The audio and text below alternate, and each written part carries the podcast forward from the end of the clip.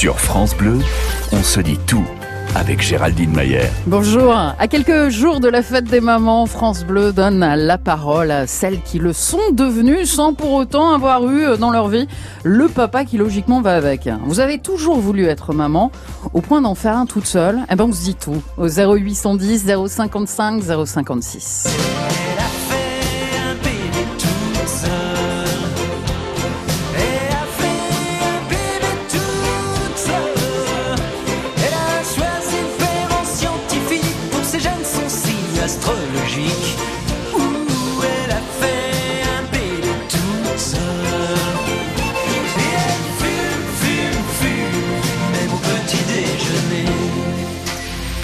Elle a fait un bébé toute seule, justement. Olivia Knittel, bonjour. Bonjour Géraldine. Nos auditeurs vont apprendre à vous connaître, hein, mais déjà deux mots peut-être hein, pour se mettre dans l'ambiance et, et, vous présenter, avant même de présenter votre livre, Détermination et autodérision. Je m'explique. Détermination déjà, parce que vraiment, vous le vouliez, cet enfant Ah, je le voulais, effectivement, et j'ai rien lâché jusqu'à ce que je l'ai dans mes bras. Et puis autodérision, puisqu'on y reviendra plus largement, mais vous allez comprendre, hein, vous avez choisi pour le faire la PMA, procréation médicalement assistée, mais vous ne manquez pas d'humour. Qu'on ne s'attende pas à lire un, un livre, allez, n'ayons pas peur des mots, chiant, pesant, triste, éprouvant. C'est un vrai parcours du combattant, mais vous le racontez avec euh, beaucoup de légèreté.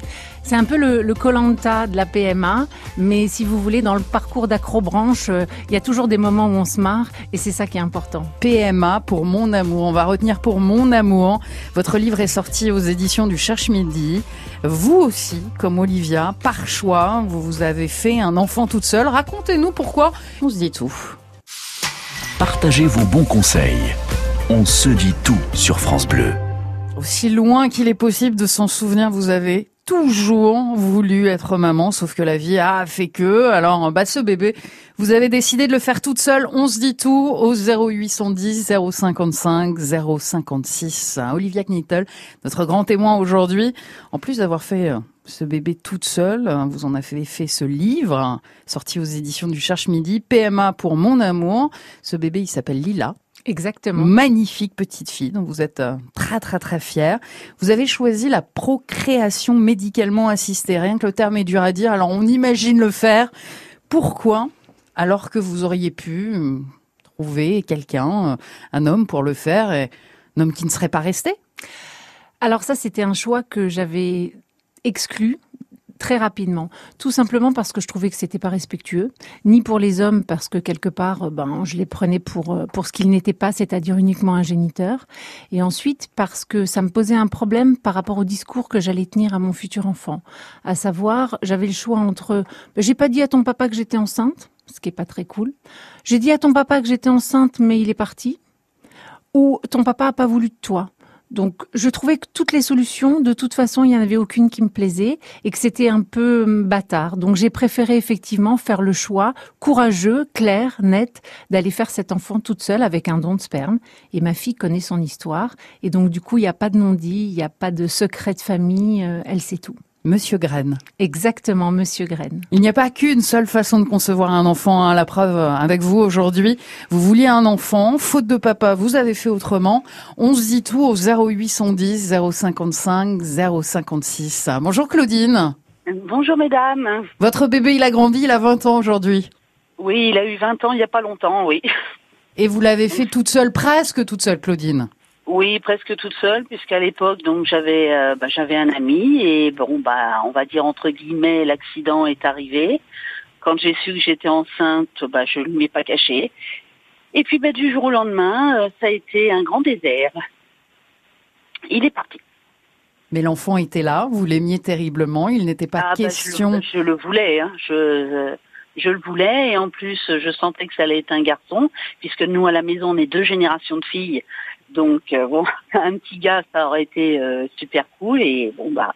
J'imagine bien sûr, Claudine, que vous auriez préféré que le papa euh, reste et l'élève avec vous. Mais aujourd'hui, finalement, Claudine, d'avoir fait cet enfant tout seul, toute seule, j'imagine que c'est une fierté, c'est beaucoup d'amour, beaucoup de Ah plaisir. Oui, oui, ma, bon, on a, comme toutes les familles monoparentales, on a eu des hauts et des bas. Mais il est arrivé un moment, bah, évidemment, sur le carnet scolaire, bah, il n'y a qu'une signature. Pourquoi j'en ai pas deux? Donc c'est la question fatidique et bon bah là on, dévale l'histoire et puis puis ça s'est très bien passé et il cherche il cherche même pas à le, retrouver parce qu'il a dit il est il pas voulu de moi dans sa vie, je veux pas de lui dans la mienne. Claudine, si vous n'aviez pas rencontré ce monsieur et, et que peut-être vous n'auriez jamais rencontré d'homme, est-ce que vous auriez pu concevoir le fait de faire un enfant toute seule? Franchement, je vous dirais là, à l'heure actuelle, j'en sais, je sais pas, parce que c'est euh, c'est compliqué maintenant. C'est vrai que maintenant c'est de plus en plus compliqué pour les familles monoparentales, mais euh, avec le recul, je dirais peut-être. Claudine, merci d'avoir témoigné aujourd'hui sur France Bleu. Et une belle fête des mamans, c'est dimanche. Et en plus, c'est mon anniversaire. En plus, raison de plus. On vous embrasse sur les deux joues, Claudine. Merci beaucoup et bon après-midi. Au revoir. Olivia, la PMA, à ce jour toujours interdite en France, ça n'a pas changé Ah non, elle est toujours interdite, enfin pas pour tout le monde. Elle est interdite pour les femmes seules et pour les femmes en couple. En revanche, elle est autorisée pour les femmes hétérosexuelles en couple avec un problème de fertilité. Donc si vous voulez, c'est très discriminatoire aujourd'hui et c'est absolument intolérable qu'on autorise certaines choses à des femmes en fonction de leur identité sexuelle et de leur vie personnelle. Et ça, il faut absolument que ça cesse. Donc j'ai lancé un appel à Madame Chiappa parce que voilà, le Cherche Midi, mon attaché de presse Victoria Marshall, on aimerait beaucoup pouvoir la rencontrer, on aimerait beaucoup apporter notre petite pierre à l'édifice de ce projet de loi courageux euh, qu'elle qu'elle est en train de soutenir. Et c'est une femme vraiment que je trouve très courageuse dans ses actions. Donc j'aimerais beaucoup la rencontrer. Donc je profite voilà des ondes pour lui pour lui adresser à nouveau une demande de rendez-vous. Et elle a reçu mon livre, donc j'espère qu'elle le lit.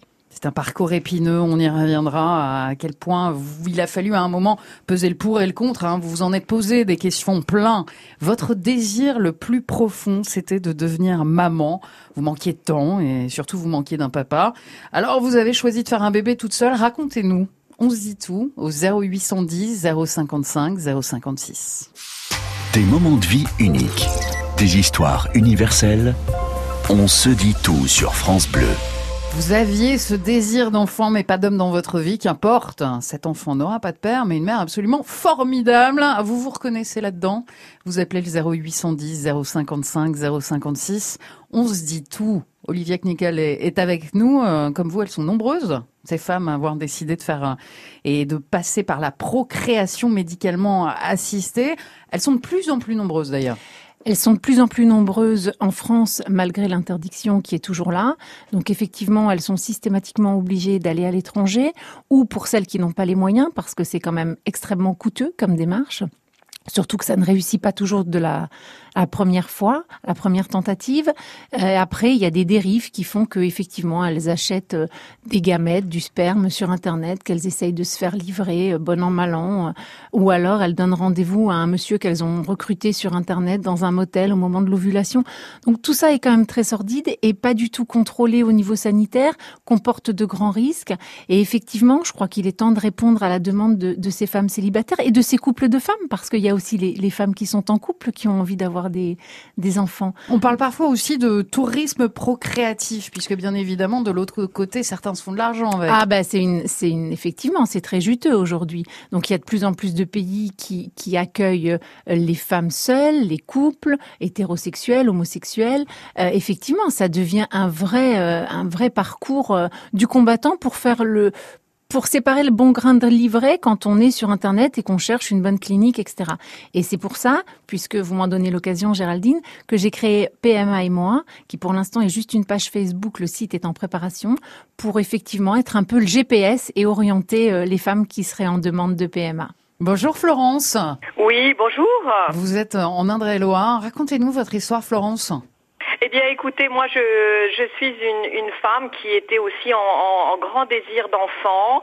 Euh, J'avais un, un, mari, euh, néanmoins, enfin un homme dans ma vie, en tout cas, et euh, je, je, je, j'aurais vraiment euh, souhaité avoir cet enfant, mais ça ne marchait pas. J'étais infertile et euh, j'ai fait tout ce qu'il fallait pendant sept ans euh, pour essayer d'avoir des, des, des enfants, mais mais rien ne, marchait, ne marchait. À l'époque, on pouvait faire des fives ou des choses comme ça, effectivement. Mais euh, moi, c'était c'était un autre problème plus en amont, donc euh, j'avais même pas l'accès à ça. Et euh, dans ma tête et dans celle de mon compagnon, euh, on voulait pas euh, euh, faire des D'adoption, de PMA. Voilà, non, c'était c'était pas dans notre schéma. Euh, on, on avait pas euh, l'idée euh, un peu bourgeoise euh, du- d'une famille obligatoirement. Euh, on trouvait que c'était pas euh, euh, forcément ça, et donc on était prêt à l'époque à, tout tout laisser pour tomber. partir en Asie. Euh, s'occuper de d'enfants euh, abandonnés. Il y en a beaucoup, beaucoup dans le monde. Euh, on voulait même pas forcément adopter. On voulait s'occuper là-bas de, de, de soulager cette enfance et, euh, et laisser un peu tomber notre, notre vie occidentale. Mais, pour, mais pour je, je, je vois venir le mais, Florence. Qu'est-ce qui s'est passé? Bien, écoutez, euh, quand on, au bout de sept ans, il se passait toujours rien, on allait partir et euh, on a donc on, a, on avait laissé tomber tous les traitements euh, qui pouvaient moi me, éventuellement me guérir. Et c'est à ce moment-là, euh, j'a- j'avais j'avais quand même fait euh, huit fausses couches, euh, et donc euh, c'est à ce moment-là que ça, s'est- ça s'est déclenché et qu'on a réussi à avoir euh, avoir nos enfants, euh, donc quelque chose de, de sans doute de psychologique, mais simplement pour vous dire que euh, on, on- on ne sentait pas forcément ce, ce- ce besoin de s'approprier un enfant. Euh, on voulait surtout euh, Apporter de l'amour et du euh, bonheur à des enfants. Voilà, partager quelque chose avec l'enfance, venir à- en aide aux enfants. euh, et on n'aurait pas, on, on, on serait pas rentré forcément dans un processus artificiel. Et en tout cas, jamais je n'aurais euh, envisagé de pouvoir le faire sans un compagnon. Merci Florence.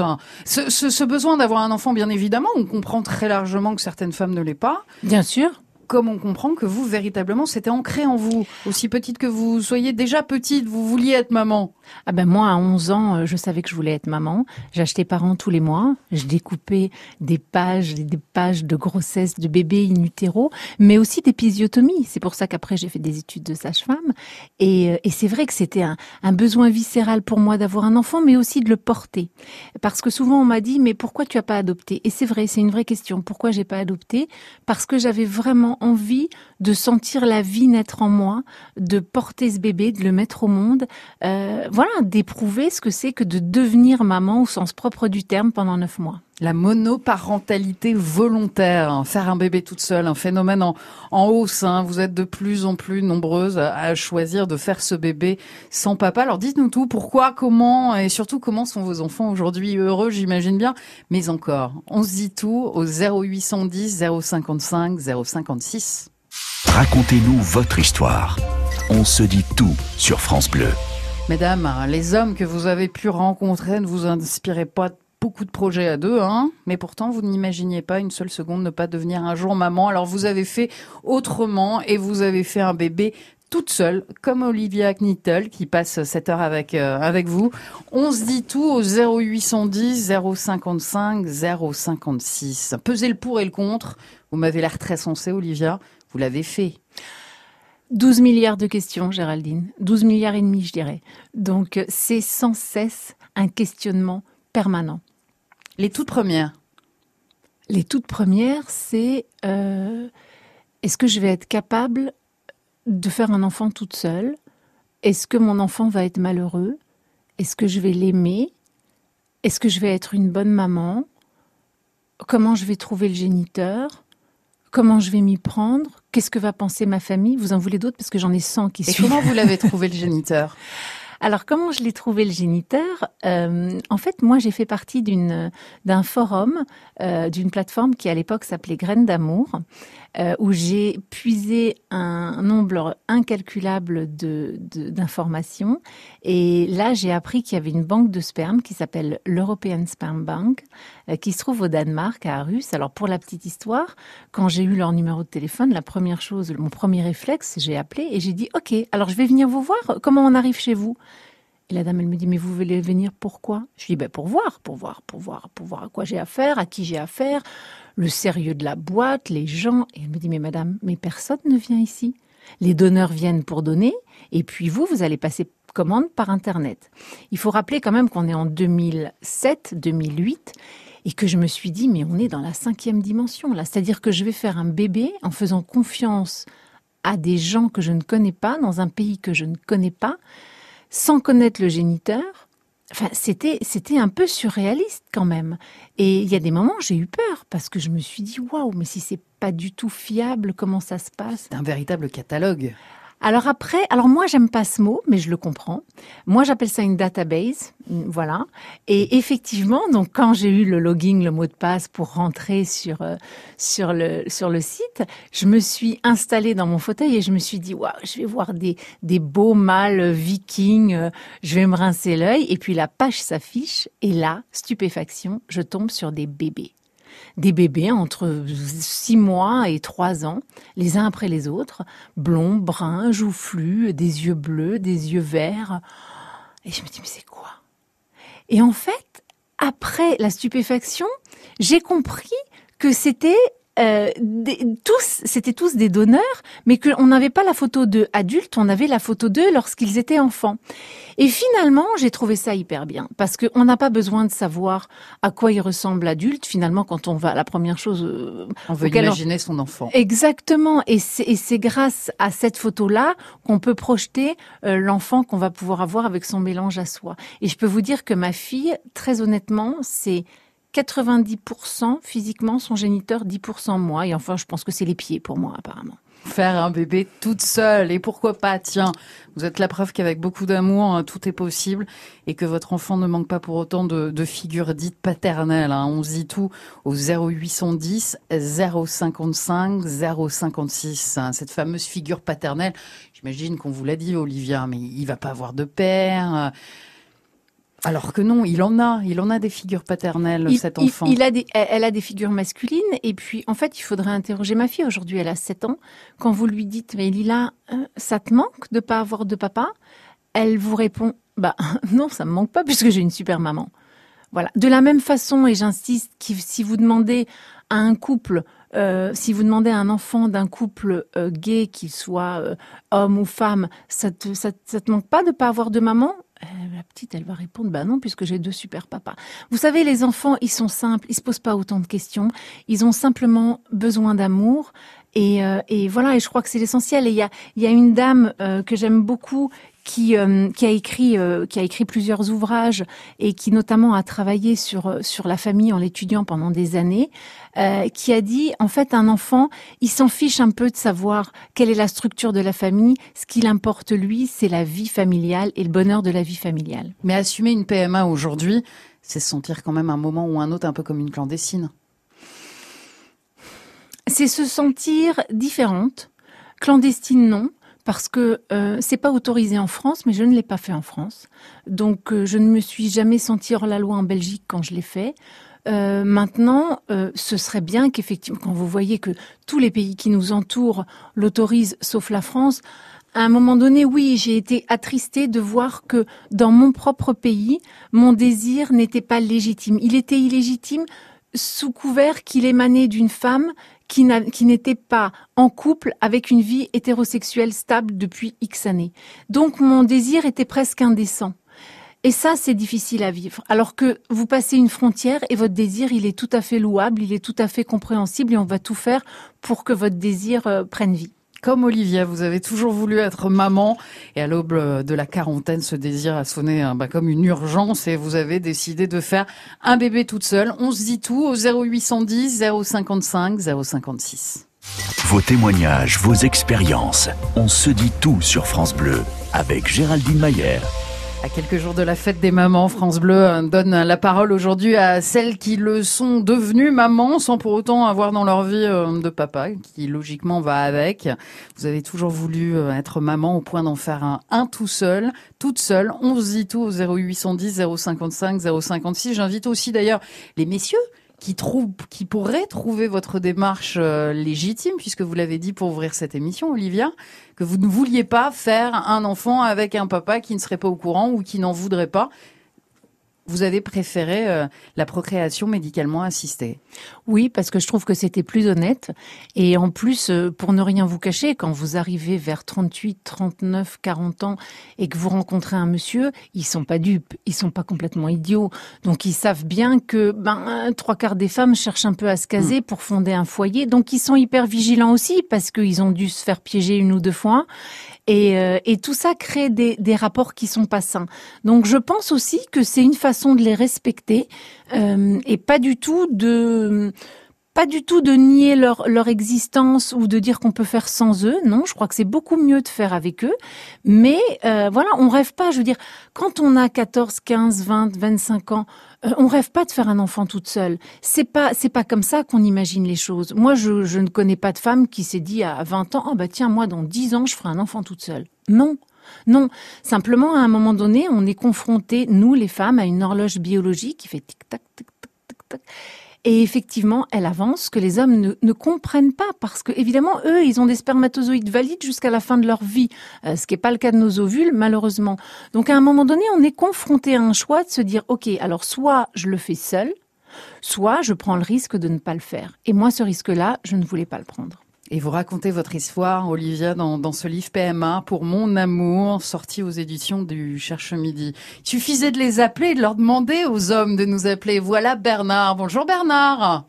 Bonjour. Vous êtes dans les Pyrénées-Orientales, Bernard, et vous approuvez ce choix d'Olivia. Tout à fait.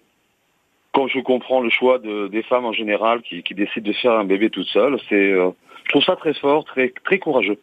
Et vous trouvez ça, la démarche est honnête de la part d'Olivia d'avoir choisi euh, la PMA alors qu'elle aurait pu effectivement faire, comme on dit, un enfant dans le dos d'un homme? Bah écoutez, c'est son choix, je pense. Moi, je le respecte. Je, je, je respecte ces, ces choix-là. Cette manière, si, si elle a fait ce choix, c'est qu'elle souhaitait avoir un enfant, c'était la priorité, c'était la chose. Donc, quel que soit le choix, c'est euh, son choix. Je, ne, je le respecte. Bernard, vous avez des enfants? Bien sûr, un grand. Et comment vous l'avez élevé, euh, cet enfant Bernard, dans une famille à deux, euh, de façon monoparentale une famille tout à fait unie, mariage classique, euh, voilà, un enfant qui a grandi, qui a 27 ans maintenant, qui est grand, qui, qui, qui vole de ses propres ailes. Et euh, voilà, après, bon, il a volé, nous on a divorcé, ma vie s'est reconstruite, et à partir de là, donc, euh, c'est vrai que se reconstruisant de l'autre côté, c'est compliqué maintenant d'en avoir un autre, parce que je suis un petit, un petit peu âgé, mais euh, j'aurais bien aimé, j'aurais bien aimé. Et euh, nous, les hommes, on n'a pas cette possibilité, de, aussi, d'adopter éventuellement. Mais euh, j'aurais bien aimé avoir encore un enfant ou deux, peut-être pour euh, pour plus d'épanouissement euh, pour moi-même et pour euh, voilà. Vous n'auriez pas imaginé Bernard votre vie sans enfant Je l'aurais pas imaginé. Maintenant, je, je suis presque en, en manque. Merci Bernard. On vous souhaite une belle journée. Et je dis bravo à toutes ces femmes qui ont ce courage de, de le faire et, et voilà. Merci Bernard. Je vous en prie. Olivia Knittel, beaucoup de courage, hein, vous l'avez dit. J'ai très peur de trop en dire en fait de ce livre, parce qu'une fois qu'on tombe dedans, on a plein de questions. Euh, je voudrais pas trop en dévoiler. Qu'est-ce qu'on peut dire de votre histoire? Que vous êtes tombé euh, aller sur des mecs pas très sympas, euh, ça n'a pas toujours été facile. Mais je crois qu'en fait, euh, c'est un livre d'une femme d'aujourd'hui, avec les rencontres qu'on fait aujourd'hui, la difficulté euh, par rapport à son envie d'être mère, son boulot, la priorité qu'on peut donner à son boulot. Puis à un moment donné, moi j'avais un boulot qui était exaltant, j'étais journaliste à Paris Match, journaliste People. Mais à un moment donné, le soir, quand je rentrais chez moi et que j'éteignais la lumière, je me disais, ma vie, elle est vide d'essentiel. Et j'avais vraiment envie d'un enfant au point que c'est devenu, voilà, quelque chose, pas d'obsessionnel parce que j'aime pas ce terme-là, mais c'était devenu ma priorité. Et j'ai fait tout, je me suis délestée de tout ce dont je pouvais pour pour pour avoir cet enfant. Donc euh, à un moment donné, je ne sais pas si c'est du courage. Je crois que le courage, c'est peut-être aussi euh, de vouloir un enfant, de se dire bon ben moi je voilà je peux pas le faire seul j'ai pas cette envie là eh bien si je rencontre quelqu'un voilà mais mais j'ai une amie qui qui m'a dit ben euh, je ne peux pas le faire toute seule donc si je ne rencontre personne j'en aurai pas Faire un bébé toute seule, et pourquoi pas, tiens. Vous êtes la preuve qu'avec beaucoup d'amour, tout est possible. On se dit tout au 0810 055 056. Vos témoignages, vos expériences, on se dit tout sur France Bleu. Et s'il existait, tiens, une autre façon de concevoir un enfant, vous avez choisi de faire votre bébé toute seule, 0810 055 056. Appelez-nous également euh, si c'est votre copine qui a décidé de le faire toute seule et que vous avez finalement tout fait pour essayer de l'en dissuader. Je dis pas ça euh, innocemment, Olivia. Il y en a quelques-uns qui vous ont pas aidé. Il y en a quelques-uns qui m'ont pas aidé. C'est venu de ma propre famille. Après, c'est un conflit de génération aussi que je peux comprendre. Effectivement, c'est pas toujours facile. Euh, mes amis m'ont plutôt soutenu parce qu'ils connaissaient mon désir de devenir mère. Donc voilà, elles m'ont simplement prévenu que ce serait pas facile tous les jours. Il y en a une, Cota, qui m'a dit. Euh, Ouais, mais tu vas voir, McNittel, quand ils sont malades la nuit, là, tu rigoles moins.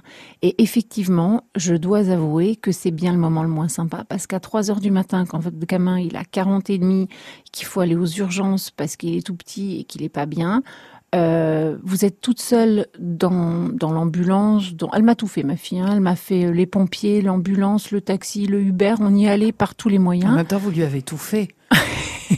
si je peux me permettre, Olivia. ah non, mais elle m'a rien épargné. Je crois qu'on est allé aller 20 fois en 7 ans aux urgences, quoi.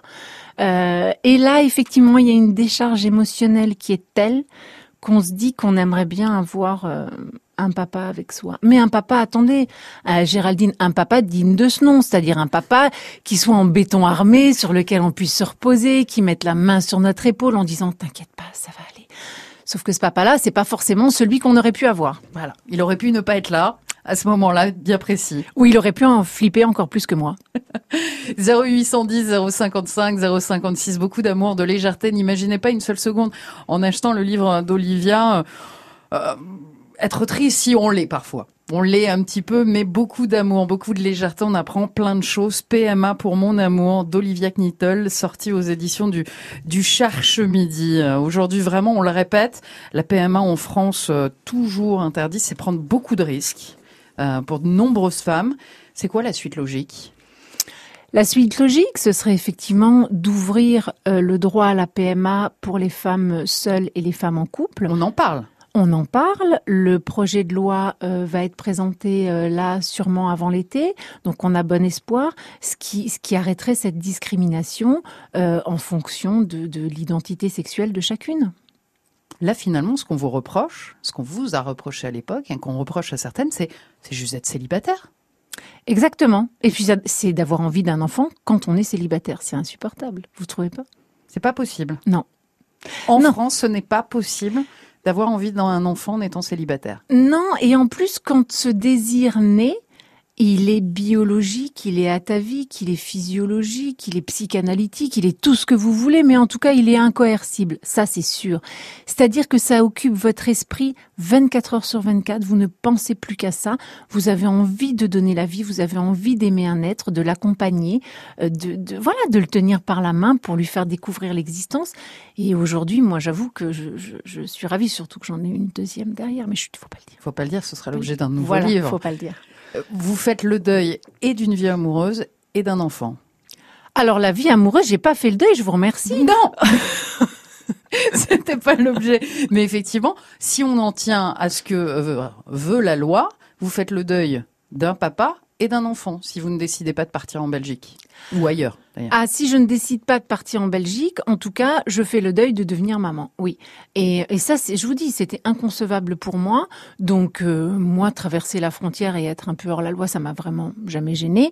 Donc voilà. Mais j'ai trouvé ça dommage que mon pays ne me permette pas de le faire. Voilà, j'ai trouvé ça dommage. On les appelle les bébés Thalys.